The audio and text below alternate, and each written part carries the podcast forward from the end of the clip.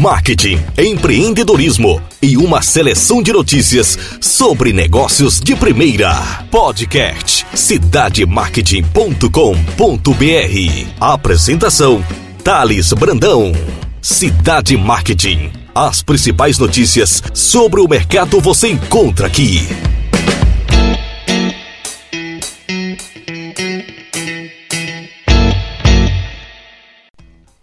Olá pessoal, Thales Brandão do cidademarket.com.br e eu trago uma notícia aí para preparar o bolso, que é sobre os impactos do aumento da gasolina e do diesel aos brasileiros.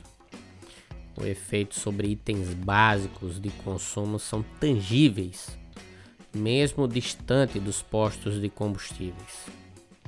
Os preços dos combustíveis avançam em 2021 a gasolina saltou mais de 70% só de janeiro a outubro.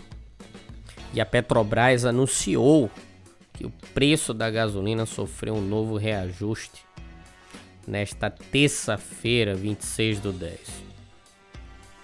O aumento foi de 7,04% para a gasolina e de 9,15% para o diesel.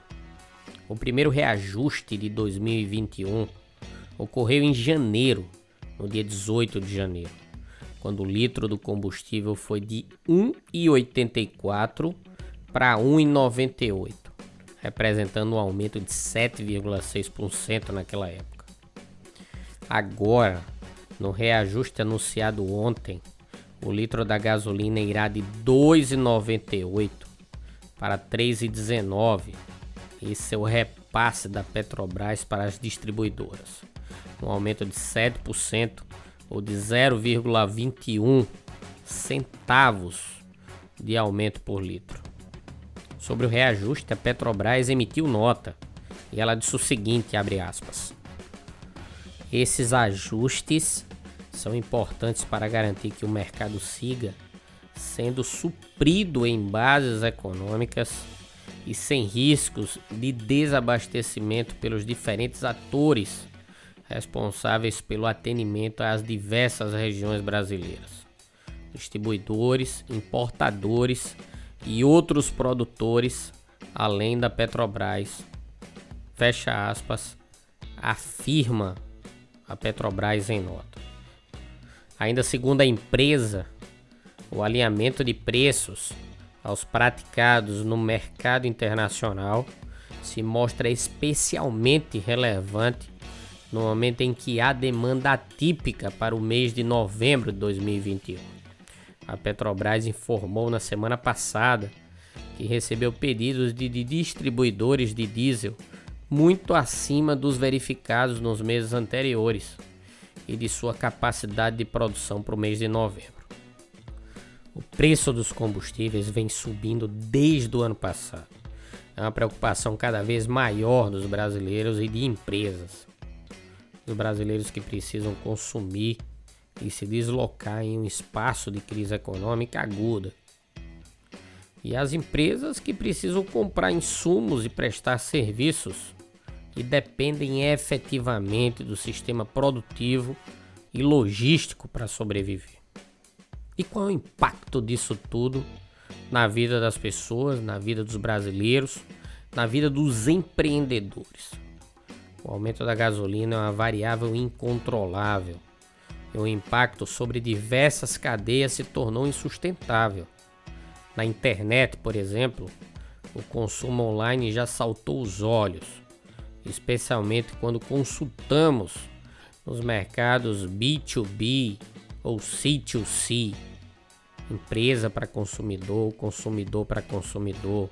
Você entra lá no Magazine Luiza, na Americanas, na Amazon, no Mercado Livre e o espaço que calcula o frete, você já sente significativamente o impacto dos custos logísticos em relação ao produto. Muitos fretes já ultrapassam os valores dos produtos. E em meio a essa crise, para quem trabalha vendendo online, precisa analisar toda a cadeia de valor, em especial a gestão de ocorrências deve evitar erros, então revise antes todo o processo dos pontos de contatos até o cliente, principalmente embalagens e acompanhamento do pedido, para que a entrega aconteça corretamente, sem erros, sem quebra. Com o aumento do combustível, o retrabalho vai custar muito caro para as empresas, gerando muitas vezes prejuízo. Para quem tem reserva de capital,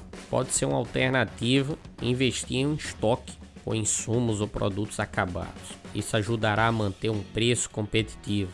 Ainda para quem trabalha no ambiente online, entregar os seus produtos, armazenando-os em um centro logístico, ajudará a reduzir o tempo, custo e ainda pode criar possibilidades de promoções de fretes, ampliando a sua vantagem em relação aos concorrentes.